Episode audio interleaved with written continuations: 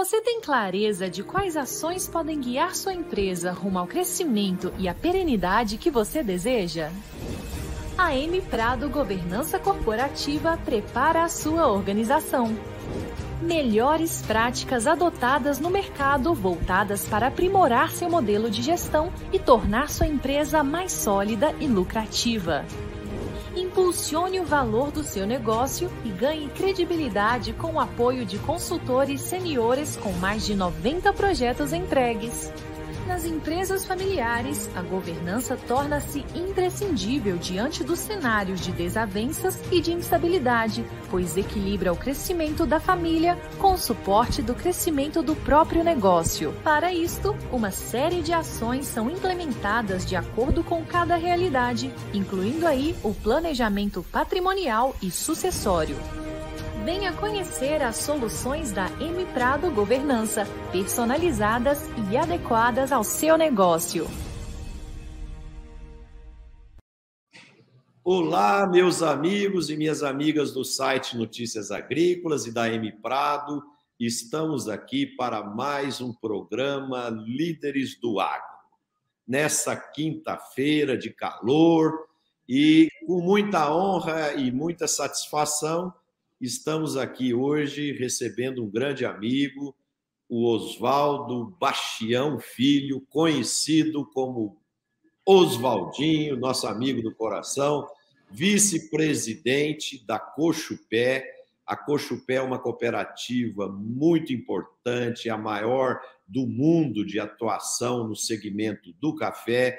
A sede da cooperativa fica em Guaxupé, Minas Gerais, a Cochupé conta com 97% dos seus cooperados são agricultores de pequeno porte, e então essa cooperativa tem um papel muito importante na competitividade e, e no desenvolvimento da cadeia do café no sul de Minas, no Triângulo Mineiro e no estado de São Paulo. A, a Cochupé tem 48 unidades de negócio, que depois o Oswaldinho vai explicar melhor para nós aqui. Né? Ela fabrica rações, ela tem uma série de prestação de serviços, ela também tem uma torrefadora própria e, e é uma grande empresa é, do mercado de café global. Oswaldinho, seja bem-vindo. Para nós é um privilégio te receber aqui. Boa tarde, Marcelo. Boa tarde a todos. E eu fico satisfeito de você dar essa oportunidade da gente poder é, mostrar um pouco das nossas ideias, do que a gente pensa e como que a gente imagina essa cooperativa para o futuro. Vamos lá. O Oswaldinho, é, a primeira pergunta que eu quero te fazer é o seguinte: em que momento da sua vida, é na infância, na adolescência, na escola, onde você olha para o agronegócio e fala, pô, é aqui que eu quero trabalhar, é aqui que eu quero construir o meu futuro profissional, empresarial e assim por diante. Em que momento você, o seu caminho cruza com o agronegócio? Olha, Marcelo, acho que desde que eu entendo por gente. É, assim, né, fui criado na fazenda, eu moro na fazenda até hoje, e assim, sempre junto com os meus pais, junto com os companheiros nossos lá, e, e, sempre assim, sempre entendi a vida como uma continuidade daquilo ali, sempre gostei muito daquilo, e em momento nenhum eu me imaginei fazer outra coisa que não fosse mexer com lavoura, e aí não só café, mas mexer de uma forma geral com a fazenda e tentar rentabilizar as nossas terras lá.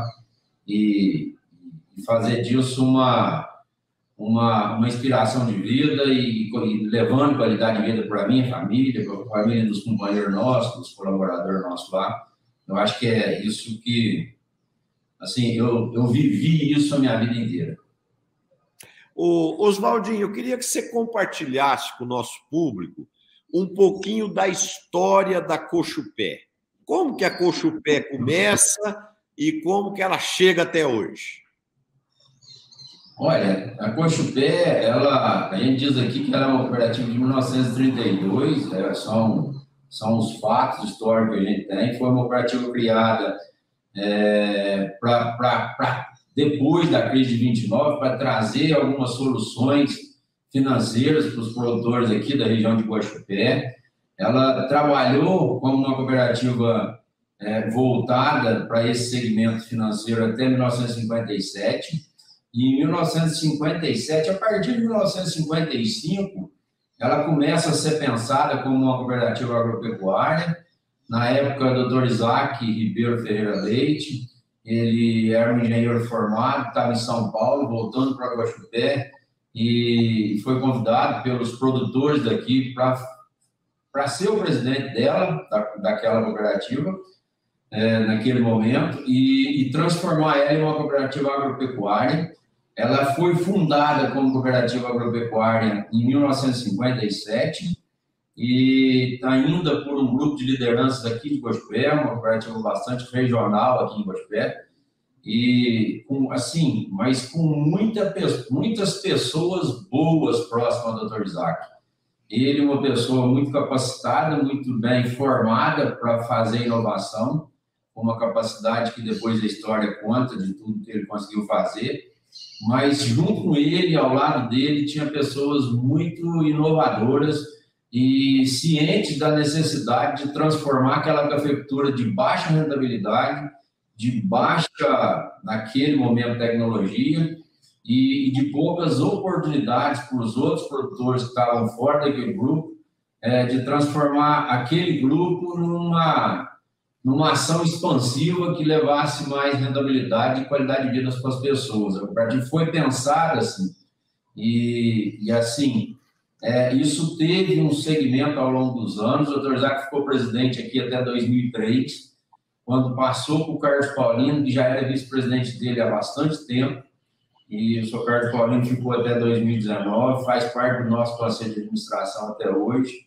Em 2003, quando ele assume a presidência, ele vem junto com o Carlos Augusto, que hoje é o atual presidente, e, e assim, foi uma continuidade que eu acho que fez muito bem, eu não acho, eu tenho certeza, fez muito bem para essa cooperativa e para aquelas ideias iniciais de fundação dessa cooperativa agropecuária, lá na década de 50.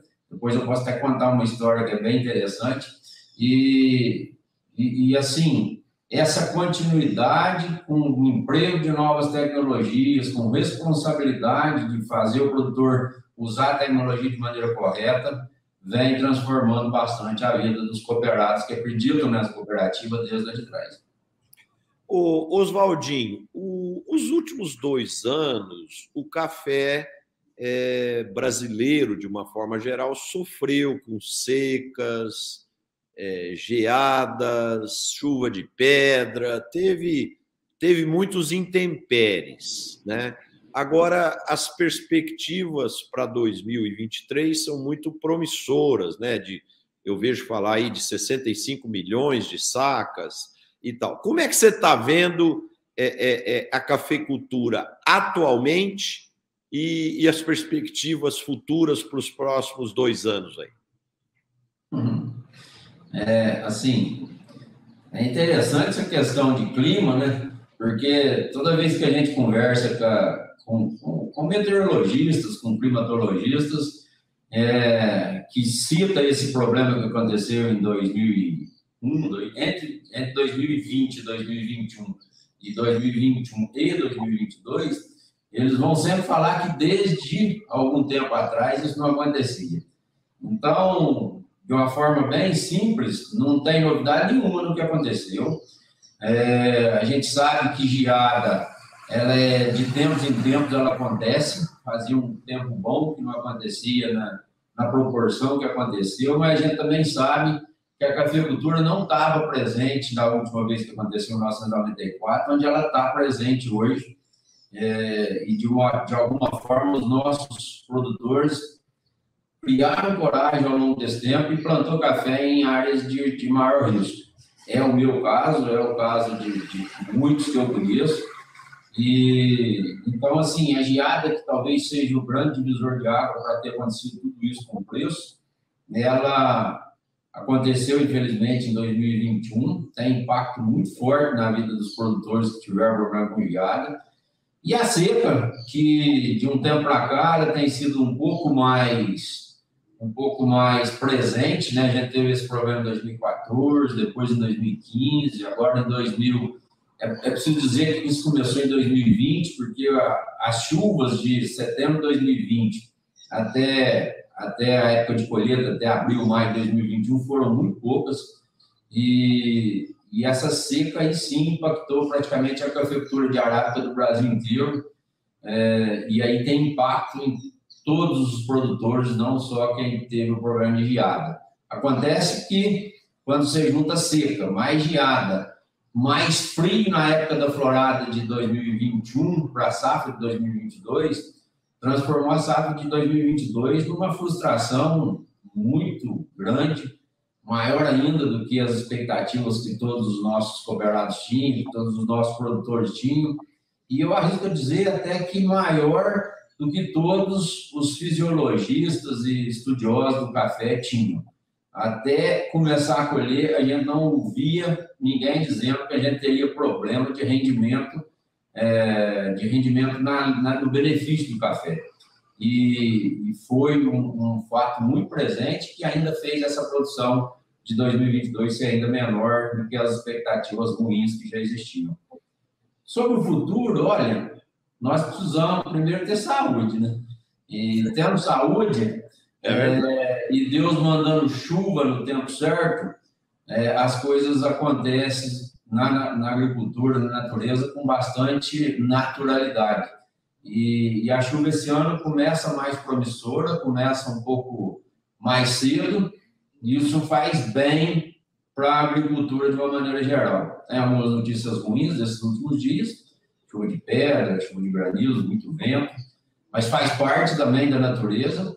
E assim, o que fica nesse momento é um sentimento de esperança de que as coisas serão melhores no próximo ciclo produtivo que nós estamos começando.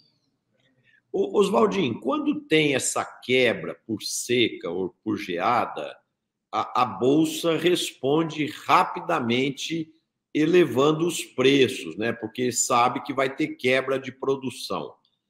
No fritar dos ovos, esse ajuste nos preços chega a cobrir quantos por cento da perda no bolso do agricultor? Zero. Não cobre.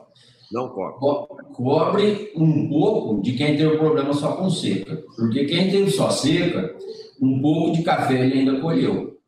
E, e aí sim, para esse cara, esse preço, esse fator preço ameniza o problema.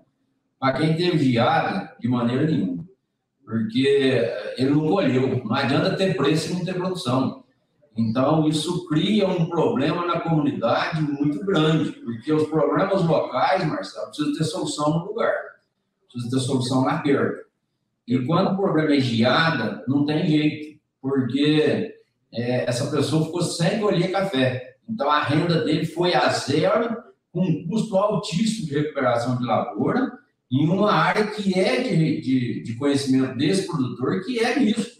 O tamanho do risco, aí cada produtor sabe a propriedade onde ele está e a região que ele está. Mas o impacto econômico na vida dessas famílias é muito forte. É verdade. Oswaldinho, é, vocês estão em áreas planas aqui do, do Cerrado e também em áreas mais montanhosas, mais de topografia mais acidentada é, no sul de Minas. É, essas novas tecnologias, esses novos implementos, esse processo de automação que vem acontecendo periodicamente na agricultura, é, tem feito hoje com que o café nas encostas, na, nas montanhas, nas áreas inclinadas, seja quase tão automatizado como se fosse no plano, Oswaldinho? Marcelo, ameniza muito.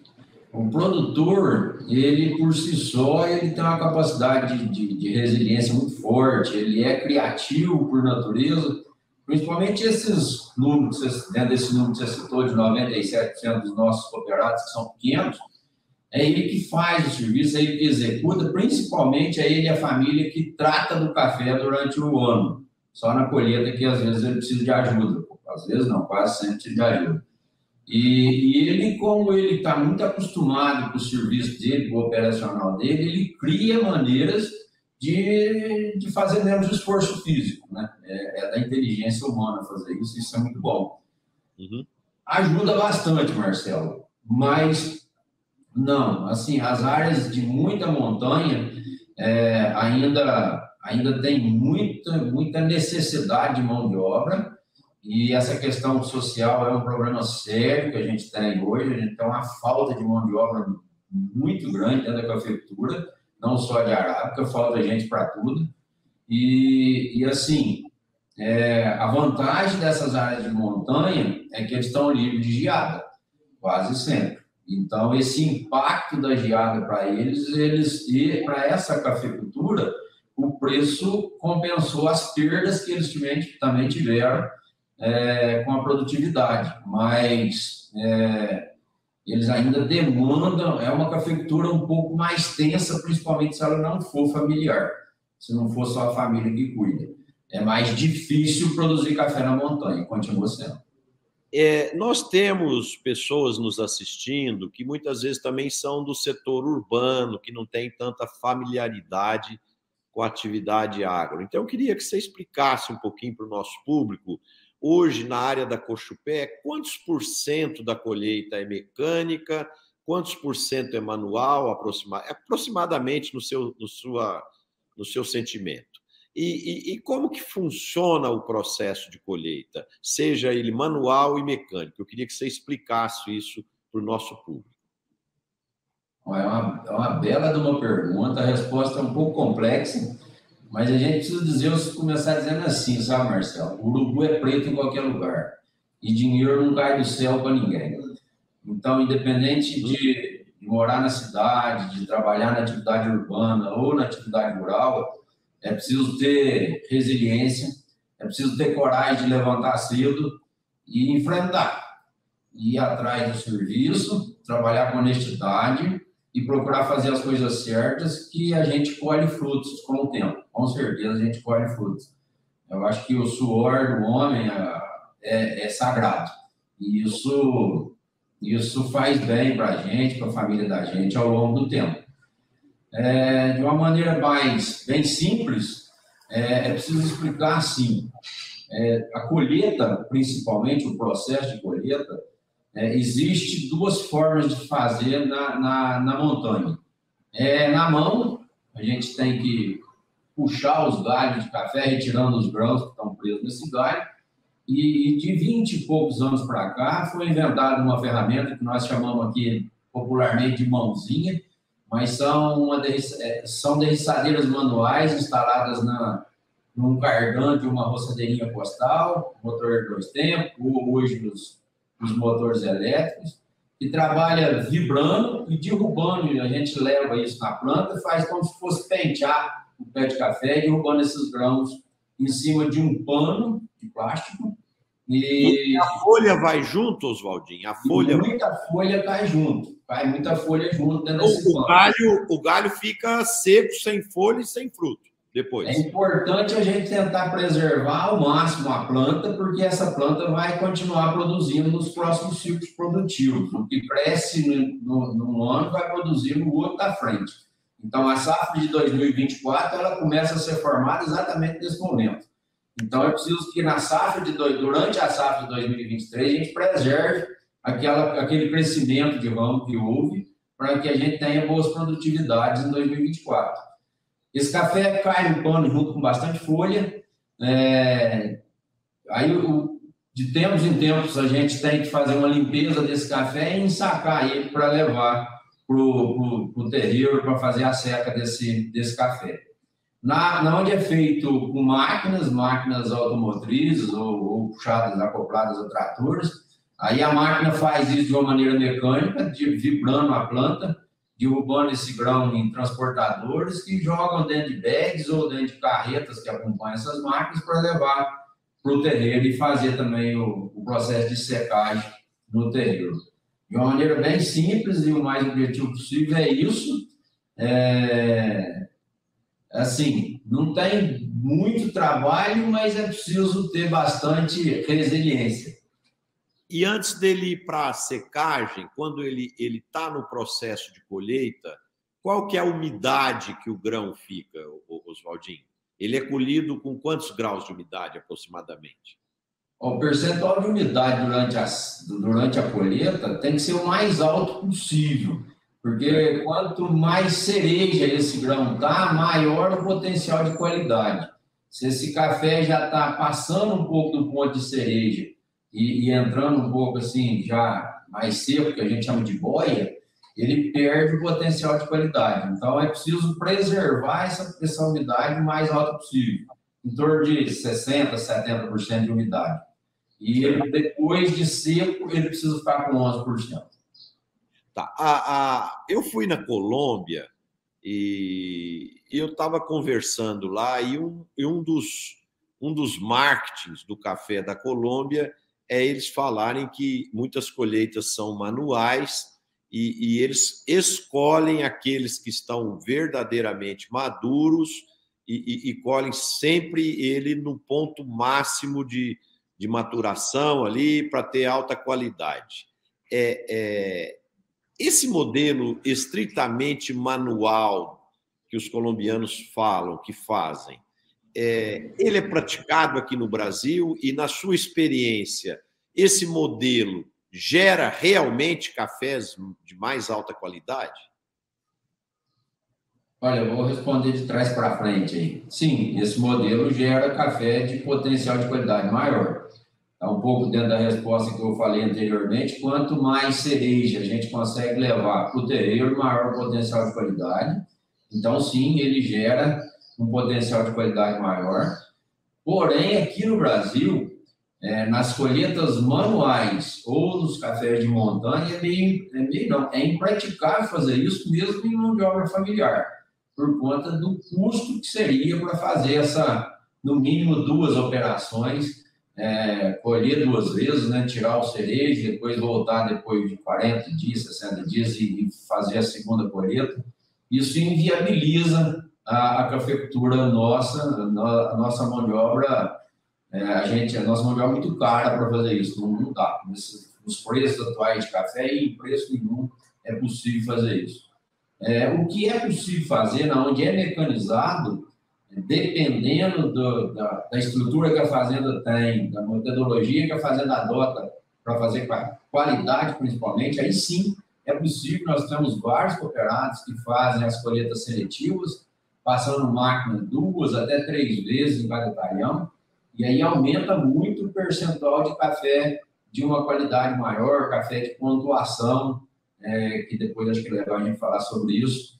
E, e assim, isso isso economicamente é possível, viabiliza e melhora a qualidade do café produzido por esses produtores. Inclusive, preserva a planta um pouco mais para o ano seguinte. Oswaldinho, o, da mesma forma que no vinho, é, as pessoas, no vinho, na cerveja artesanal, na cerveja, é, é, nessas bebidas, tem sido criado muitos, muitas confrarias de degustação, né? E as pessoas vão estudando, vão ficando cada dia mais entendedores, né? E, e, e cada vez mais passam a valorizar a qualidade dessas bebidas, né? Isso tem acontecido também hoje no café, quer dizer, eu conheço muitas pessoas que fazem assinaturas de, de, de, de, de cafés especiais e recebem em casa uma vez por mês é, três, quatro tipos de cafés diferentes, de cafés finos para serem degustados e tal. E isso é uma coisa crescente, porque o, seu, o ser humano é, sente prazer nesse tipo de prática, nesses, nesses hábitos, né? Então, eu queria saber de você o que, que os cafeicultores têm feito é, é, para elevar a qualidade dos cafés e como e como que é, quais as práticas principais que têm é, levado é, é, a produção de cafés cada vez mais especiais, mais finos e de mais alto valor.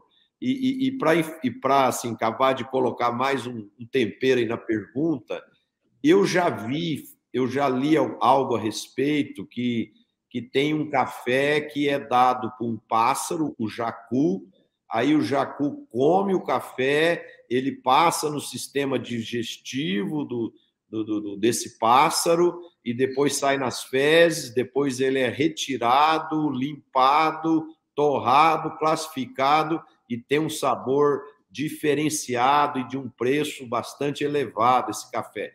Quer dizer, isso mostra que tem mercado para tudo. Então, para fechar a pergunta aí, o que se tem feito para fazer cafés mais especiais e de maior valor agregado? Excepcional pergunta, viu, Marcelo? Olha, é, como vocês mesmos já disseram, né, a gente tem gente da cidade que está tá nos assistindo, está nos ouvindo. Quem nunca teve essa experiência, faça um esforço para ter. É fantástico experimentar essas nuances diferentes que vêm dentro de uma, uma bebida de café especial. Assim como o vinho, a citação sua foi perfeita, é, o café expressa é, sabores que às vezes está muito além daquela xícara de café e daquela percepção que nós, como brasileiros, como grandes consumidores de café, temos com relação, é, com relação à bebida do café. É espetacular. Depois eu abro um parênteses para falar um pouco sobre o, o, café jacu, mas independente de café jacu, é, é, é encontrado na bebida do café coisas espetaculares, sabores de chocolate, frutado, é, coisas que, que remetem a, ao próprio vinho, notas de café que remetem ao vinho. E, e o que que leva o produtor a produzir isso? Simples, simples, simples, simples. Preço. É preciso botar dinheiro no bolso do produtor. O produtor precisa ter essa percepção que isso melhora a rentabilidade da propriedade dele que essa qualidade na xícara vira qualidade de vida para ele, para a família dele. E o que nós aqui fizemos para tentar dar oportunidade para os nossos pequenos cooperados participar desse mundo do café especial foi criar um programa de identificação aqui dentro da Cospé desses cafés na, na hora do nosso recebimento de café. O cooperado deposita, esse café vem para, os nossos classificadores e se eles percebem que esse café expressa algum potencial de bebida diferente do, do normal, vamos dizer assim, é, a gente criou uma empresa que chama SNC, que trabalha exclusivamente com cafés especiais, e essa empresa recebe essa amostra identificada no nosso recebimento e pontua ele de acordo com uma tabela internacional da SCA, Associação de Cafés Especiais, que, que, que fala que cafés que pontuam acima de 83 pontos são cafés especiais. E esse café pontuando, a gente faz uma comunicação com o nosso cooperado, fala com ele que o café pontuou, quanto pontuou, quanto que ele vale a mais do que o nosso RA1, que é o que todo mundo aqui tem o hábito, que conhece bem, é, que é um café duro para melhor e, e, quanto ele vale. E aí a gente dá a oportunidade para o cooperado, dentro de um prazo determinado, comercializar esse café e receber a mais por esse café. E isso está sendo popularizado entre os nossos cooperados, já tem cinco anos o programa. A gente começou identificando no primeiro ano 6 mil sacas, numa safra de 4 milhões e poucos mil sacas. Esse ano a gente está identificando quase 90 mil sacos já. A gente ainda está recebendo café dos nossos cooperados. E, e assim, são mais de 1.200 cooperados nesse ano, num total aí de 14, 15 mil cooperados que depositam café na Cospé, que conseguiram fazer cafés de pontuação. E isso está sendo bom para o bolso dele, e isso está sendo bom para ele, para a família dele, para a comunidade que ele vive, entender quais, quais os passos que ele precisa dar para produzir esse café de uma qualidade maior do que normalmente ele produz. Para isso, a gente trouxe aqui para nos ajudar o professor Flávio Borém, da Universidade de Lavras, que fala muito de café especial, conhece muito de café especial. Fica a dica para quem quiser entender um pouco sobre isso, seguir lá no, no Instagram do Borém, Borém Cafés Especiais. É muito legal as dicas que ele, as dicas que ele deixa lá. E a gente treinou todo o nosso departamento técnico para dar o treinamento que o nosso cooperado precisa para conseguir produzir esse café de pontuação. Isso está sendo muito legal. A gente premia os 50 melhores, melhores lotes de café que a gente recebeu aqui e faz uma edição especial desse café dentro da nossa torrefação, e que chama Café Safra Especial, no final do ano.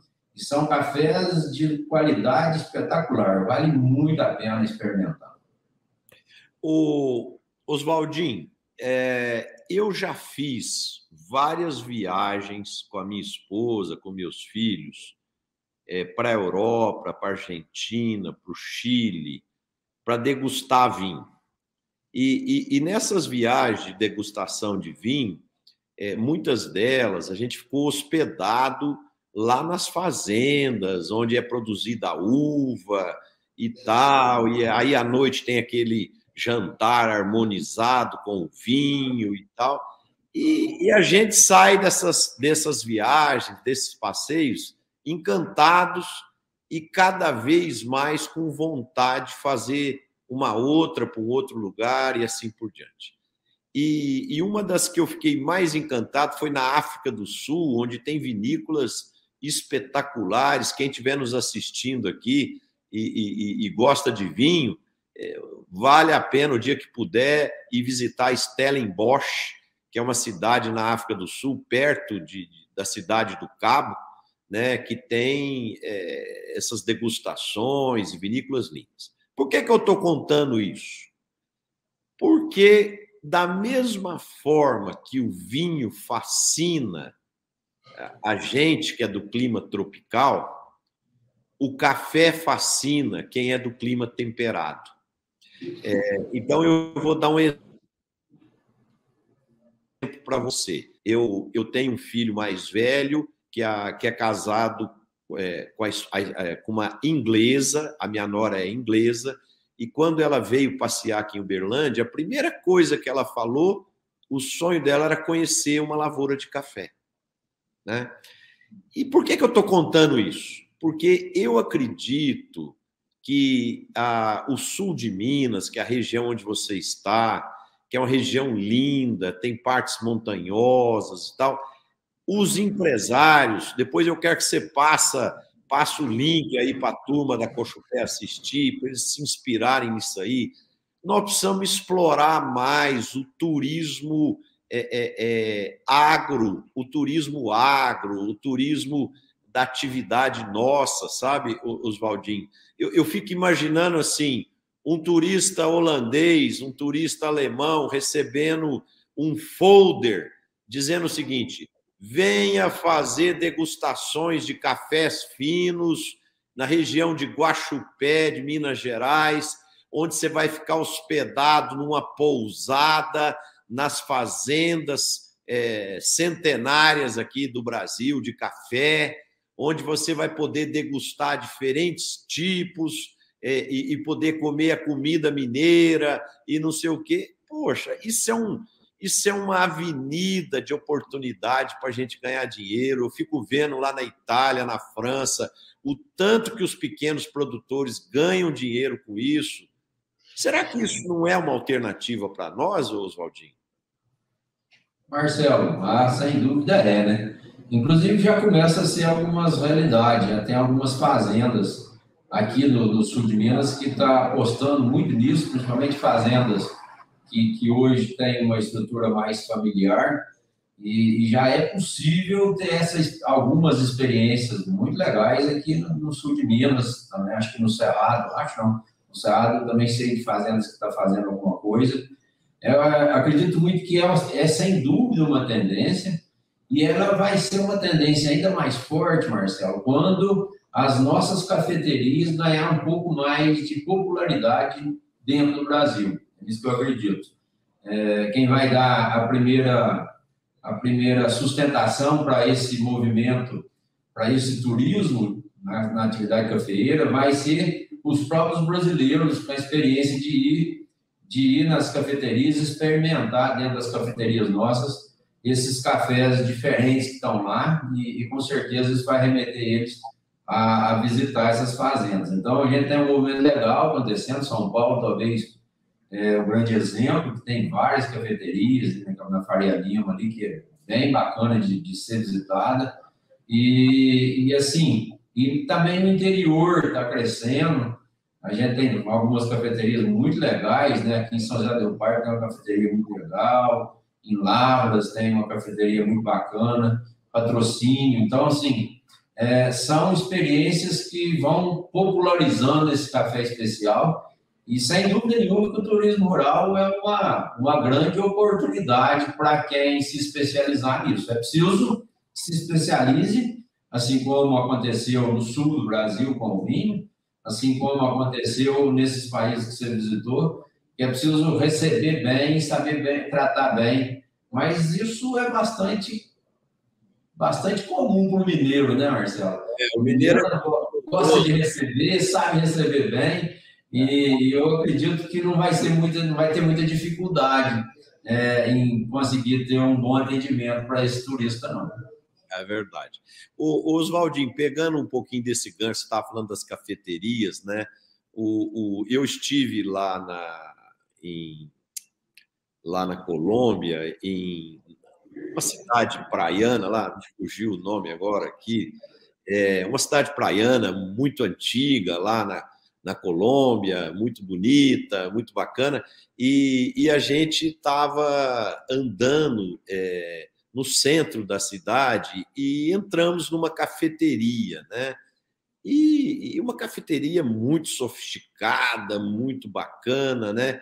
Aí eu, eu comecei a conversar com o vendedor, falei para ele, vocês têm quantas é, essa cafetaria, essa cafeteria é uma multinacional?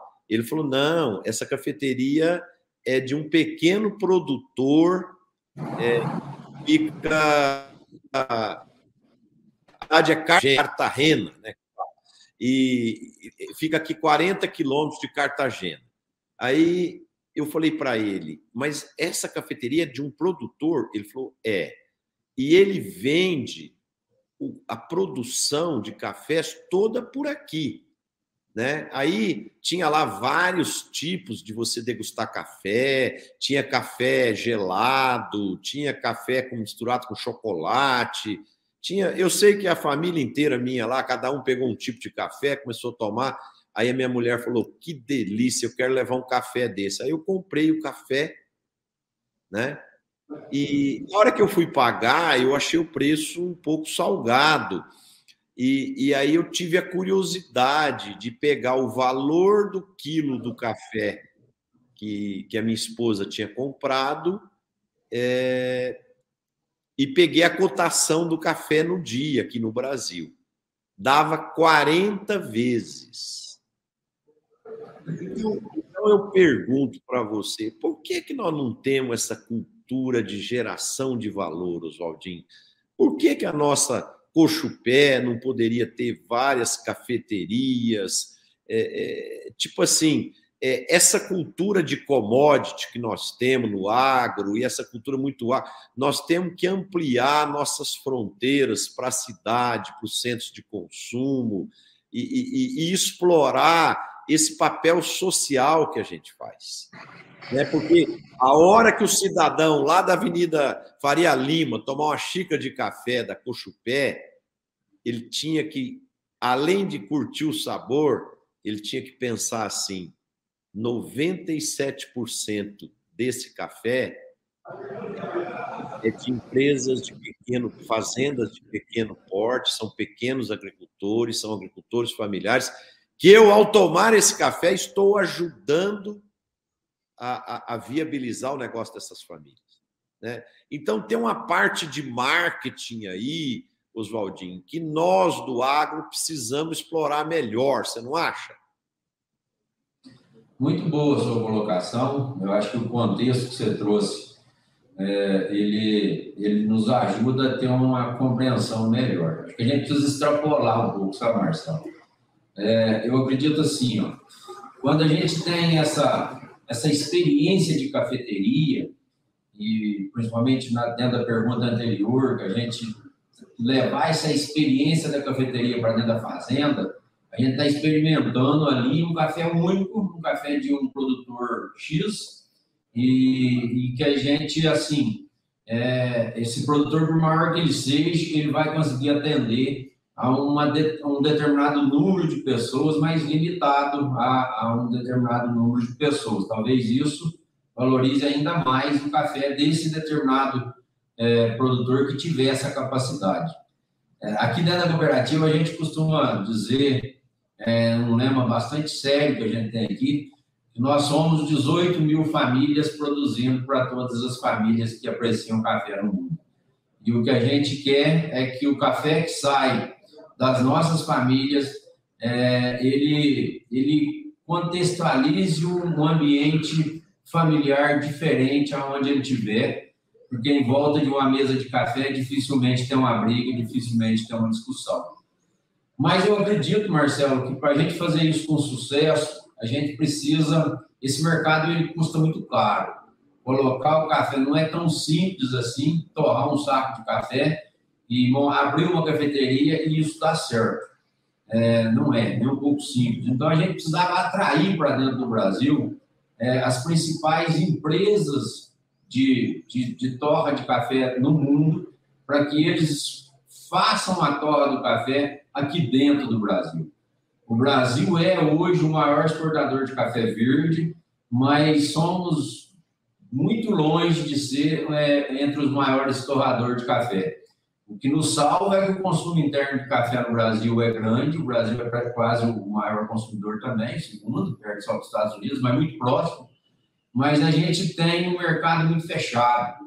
Nós não permitimos que esses torradores ao, ao longo do mundo façam os blends dele aqui no Brasil.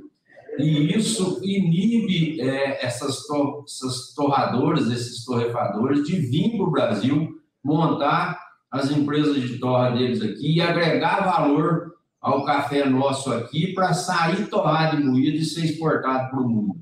Então a gente precisa de maneira bastante propositiva, discutir esse tema e conversar com esses torradores, junto com os nossos governos, com o presidente que se eleger, para que a gente abra o nosso mercado e atraia essas torradoras aqui para dentro, gerando emprego, gerando venda, agregando valor e, e melhorando ainda mais a imagem do café brasileiro ao longo do mundo. A gente precisa trabalhar para que o Brasil seja também o maior exportador de café torrado e moído do mundo, tomando com facilidade, se a gente tiver inteligência, é, inteligência estratégica, tomando com facilidade esse lugar da Alemanha. Então, nós, nós precisamos ter bastante inteligência, ser muito propositivo, nós produtores, para que a gente possa abrir o nosso mercado de café torrado para o mundo. É isso que eu acredito. Você falou um negócio muito interessante aí, Oswaldinho, que o Brasil é um país de economia fechada. O ministro Paulo Guedes falou isso outro dia, numa importante reunião. E, e, e nós temos que abrir a, a, a, nossa mente e o nosso mercado, porque, é, por exemplo, se a gente abrisse o nosso mercado para essas empresas europeias, internacionais virem para cá, eles teriam como contrapartida abrir o mercado deles para nós também, porque é, é, existem uma série de barreiras tarifárias e não tarifárias que dificulta para, por exemplo, a Cochupé é, é, produzir o café torrado dela aqui no Brasil e exportar para a Alemanha, para a Itália e, e, assim por diante. Né? Então, eu, eu acredito muito na necessidade da abertura dos mercados, a competição é, faz a gente evoluir, né? E, e isso também abre é, grandes horizontes para nós. Eu tive é, na feira de Anuga, lá na Alemanha, uma vez, e, e eu fiquei perplexo, porque tinha, na época, quando eu fui na feira, eram 14 pavilhões do tamanho do Ayambi, cada um, né? e, e, e dois pavilhões era só de café, um da Itália, outro da Alemanha, sendo que esses dois países não produzem nem um quilo de café. Né?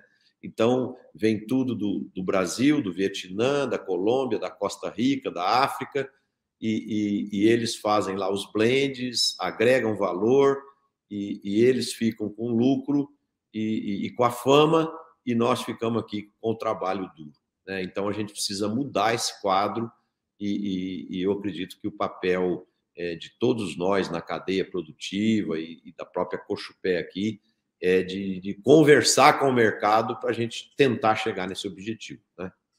Marcelo, olha, é assim, vamos popularizar, fazer a conversa ficar bem, do jeito que qualquer pessoa que estiver nos ouvindo e assistindo consiga entender. A gente vai no supermercado hoje para comprar um café de prateleira e a gente vai pagar 15, 16 reais, às vezes até menos, num pacotinho de meio quilo. Um saco de 60 quilos de café dá 48 quilos de café torrado e moído. Então, um saco de café hoje aqui na Gospé, um RA1, que é o nosso café, já, já é um café, um fine cup, né, para a linguagem mais, mais nome, é, um saco de café está custando R$ 1.200, R$ 1.220. R$ 1.200 dividido por 48, você está achando o custo da matéria-prima para torrar esse café. Então, o que eu quero dizer é o seguinte: não é possível torrar ah, 25 café. reais, vai, 25 reais. Não é possível torrar café, empacotar, distribuir, entra, pagar espaço na prateleira do supermercado e vender esse café por menos, por, nem por 20 reais, longe disso. Então, quando nós consumidores, e todos nós somos consumidores, entramos no mercado e vai comprar um café que está abaixo de 15 reais, ele tem café de qualidade mais baixa ou até coisas parecidas com café. É possível. Misturar torrado. Isso é fato, isso é fato, e a gente não pode esconder esses fatos. Então é preciso que o consumidor entenda que para tomar um café de qualidade boa, não um café especial, é, ele vai estar pagando no mínimo, no mínimo, um pacote de meio quilo, acima de 25 reais. Senão ele não vai estar tomando esse café que o Brasil exporta. Mas é também preciso entender que o torrador precisa sobreviver. E o torrador, para sobreviver hoje, claramente está usando muito conilon no blend, ou está colocando quase que o conilon puro, e isso não é só no Brasil, isso é no mundo. o conilon é um café também bom, mas que custa muito menos do que o café arábica nosso, e assim, é, ele ajuda a indústria a sobreviver num momento como esse. Os números do ano passado, o mundo produziu 86 milhões de arábica e 77 milhões de robusta, de conilon. Então, o mundo está tomando cada vez mais café conilon, é fato.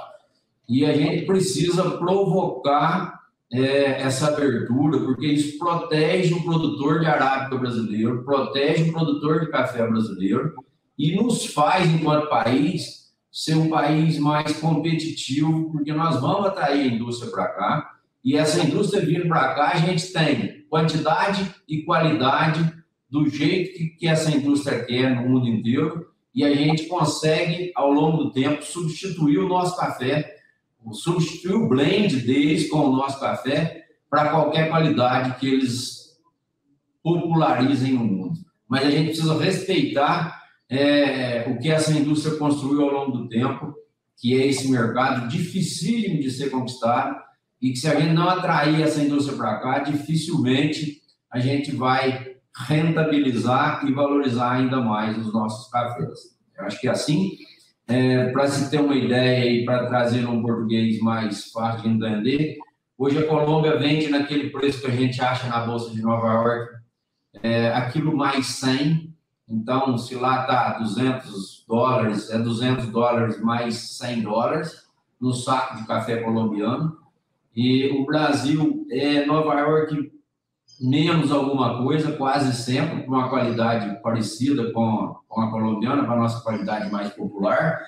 E a diferença que tem, que o produtor da Cochupé, o nosso cooperador, está recebendo 92% do, do valor exportado, está no nosso está no nosso relatório de gestão do ano passado, são números tirados lá. E o produtor colombiano só recebe 60%. Então, com as produtividades médias que o produtor brasileiro tem ao longo dos últimos anos, ele está rentabilizando muito mais o negócio dele do que o colombiano, que conta uma história bonita, uma história de bastante respeito, mas que vive uma qualidade de vida muito inferior com relação ao nosso produtor brasileiro. Agora, uma coisa que incomoda a gente brasileiro, né, Oswaldinho, quando a gente viaja aí para fora do país, Estados Unidos, na Europa, e, e você está às vezes num restaurante e, e, o garçom vem e fala: Ó, oh, não quer um café? Nós temos aqui um café da Colômbia. Ou às vezes você entra no restaurante, na porta já está escrito café da Colômbia tal. Poxa, por que, que a gente nunca vê o café do Brasil com ênfase, com orgulho? Né? Então, é, esses são desafios de imagem que nós brasileiros precisamos mudar, né? Porque senão a gente vai continuar vendendo commodity é, é, por preço padronizado e outros vão estar aí é, capturando valor por qualidade, né? Por exemplo, você vai tomar um uísque, é, quando fala, não, uísque é escocês, aí você já sabe que a coisa é boa. Você vai comprar um perfume, aí vem e fala, o perfume é francês, aí você sabe que é coisa boa. Então, nós temos que perseguir isso, né, Oswaldinho?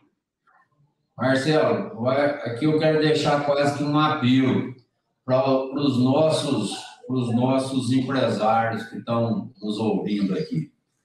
Olha, é preciso melhorar a qualidade do café servido dentro do Brasil. Quando a gente sai pelas estradas, a gente para para tomar um café num restaurante, é, até mesmo nos nossos hotéis aqui no Brasil, a qualidade deixa muito a desejar.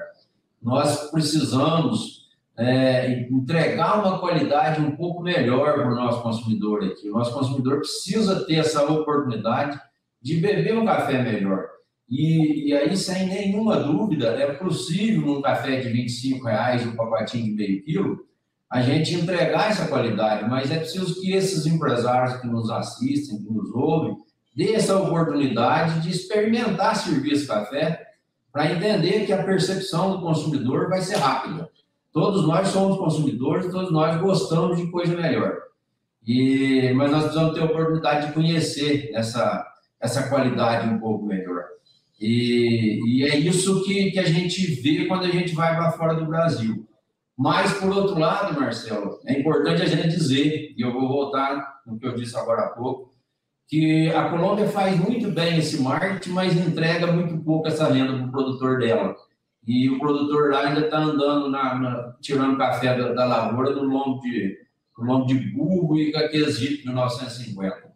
Aqui no Brasil, a gente, embora tenha esse problema sério do nosso preço ser muito menor que o da Colômbia, mas os nossos produtores estão andando de carro novo, estão andando de moto nova, tem trator na garagem, tem uma casa nova, com todas as mordomias que as pessoas que estão na cidade podem ter. Então, acho que isso é motivo de orgulho, porque eu que vivi na roça a vida inteira, sei o quanto as comunidades melhoraram ao longo do tempo. Mas a sociedade precisava entender que essa qualidade de vida melhor que os nossos produtores estão tendo não é soberba. É, é simplesmente uma, um nivelamento que houve entre o homem do campo e o homem da cidade. Legal, muito legal isso. O Oswaldinho, esse projeto da, torrefação da torrefação da Cochupé, é, ele trouxe é, abertura de novos mercados para vocês, agregou valor, é, quantas marcas vocês comercializam, vocês têm também aquelas, aquelas é, embalagens é, é para colocar nas máquinas de, de, de, de café, para fazer o café é, nas máquinas tal. Explica um pouquinho para a gente do projeto de vocês de torrefação. Olha, Marcelo, o que a gente é exatamente isso que eu acabei de dizer, o projeto Torrefação Cochupé. É, hoje a, a torrefação da Cochupé, nossas principais marcas é o Prima Qualitar, para um café fino, e, e, o Evoluto, um café de, de, de, de prateleira de supermercado, que a gente vai comparar com os nossos principais concorrentes, um café de, um café de preço popular, mas de qualidade que a gente preserva muito aqui, dando vazão para o café dos nossos cooperados. É, nossa torrefação hoje já é a quinta do Brasil, No Rio de Janeiro, onde a gente está mais desenvolvido no mercado, a gente já é percebido como a terceira marca de maior percepção para o carioca. E, e, assim, o que a gente quer é exatamente o que eu disse há pouco aqui: é dar a oportunidade de nós brasileiros beber desse café que as nossas famílias produzem. É bem legal. É, a Cuspé tem o café de sachê, que é bem parecido com a cápsula, mas é uma marca especial para sachê, que tem uma pegada mais ecológica, porque o sachê pode ser descartado em qualquer lugar, não tem problema com o meio ambiente, ao contrário da cápsula, que tem um sério com o meio ambiente. E a gente tem também um drip coffee, que é uma monodose de café de filtro, que é uma experiência espetacular. Quem, quem quiser experimentar, o nosso Prima Qualità no Drip Coffee é um café de, de, de pontuação, de café de qualidade alta. E para dar oportunidade para o nosso, nosso povo aqui, para nós brasileiros, de experimentar esse café. A nossa torrefação hoje é a única no Brasil que tem ISO 22000, que é a ISO de segurança do alimento.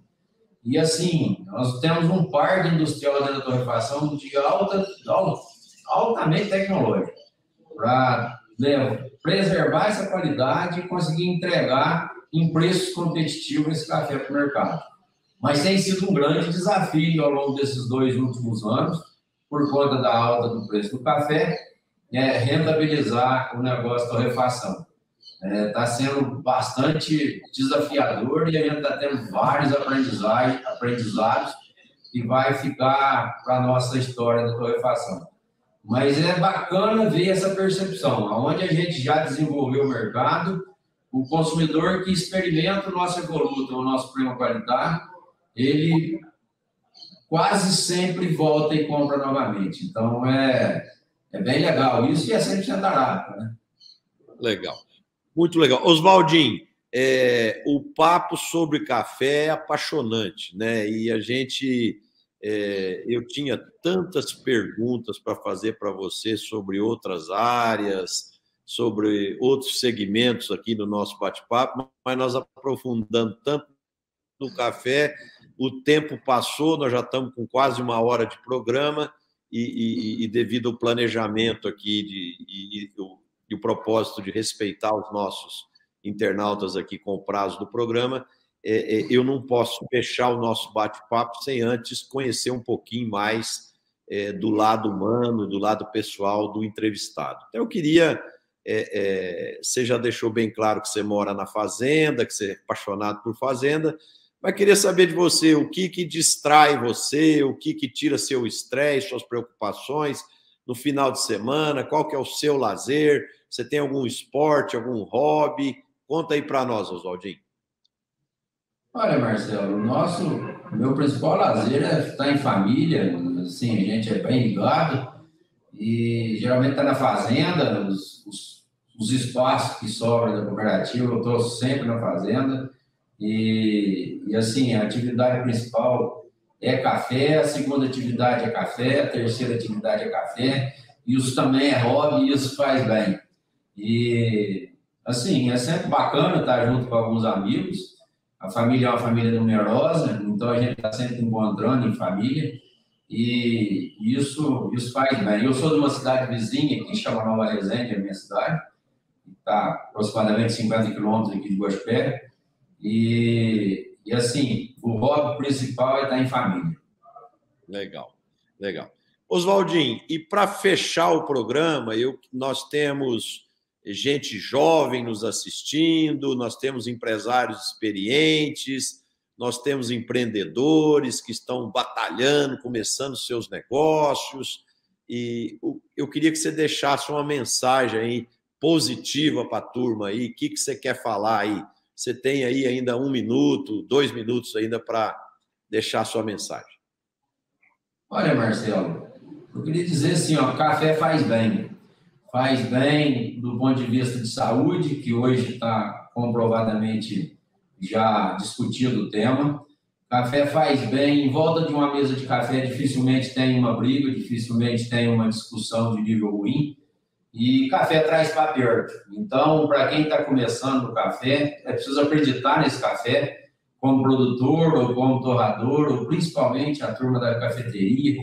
Está cheio de gente aí com esses com essas novas novos modelos de negócio. É, com certeza é preciso acreditar.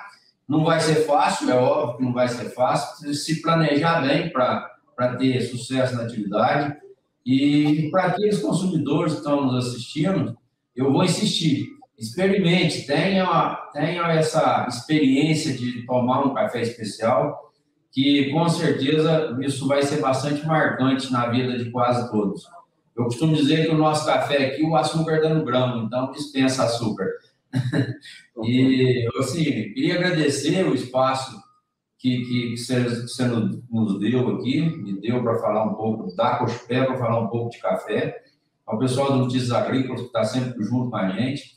É, isso é muito importante e é muito importante que a gente tenha esse entendimento que os problemas locais têm que ter solução local, principalmente agora, na véspera de uma eleição presidencial tão polarizada como está sendo, que a gente tenha juízo, que a gente pense muito nas nossas famílias e o que a gente quer para os nossos filhos para os nossos netos, é, para as próximas gerações que vão tomar conta desse nosso país. A sustentabilidade no café, ela é um tema presente desde sempre, porque a gente precisa construir o nosso negócio todo dia. E para a gente ter um país sustentável, para a gente ter sucessão de pessoas de maneira bastante é, natural, a gente precisa cuidar bem dessas pessoas mais jovens que estão tá chegando. Então, Luiz a todos e obrigado mais uma vez pela, pela oportunidade de falar. Oswaldinho, muito obrigado aí pela sua presença, pelo seu tempo, pela sua disponibilidade e carinho conosco. Queria agradecer você, agradecer é, é, é, todos os internautas que nos assistiram até agora e aqueles que irão nos assistir nos canais do YouTube.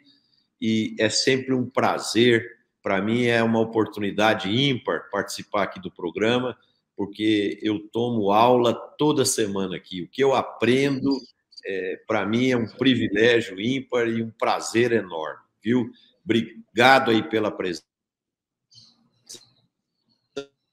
obrigado aos nossos amigos que nos assistiram e um bom final de semana a todos. E a gente se vê novamente quinta-feira que vem com mais um programa Líderes do Agro. Um abraço a todos, se cuidem, saúde.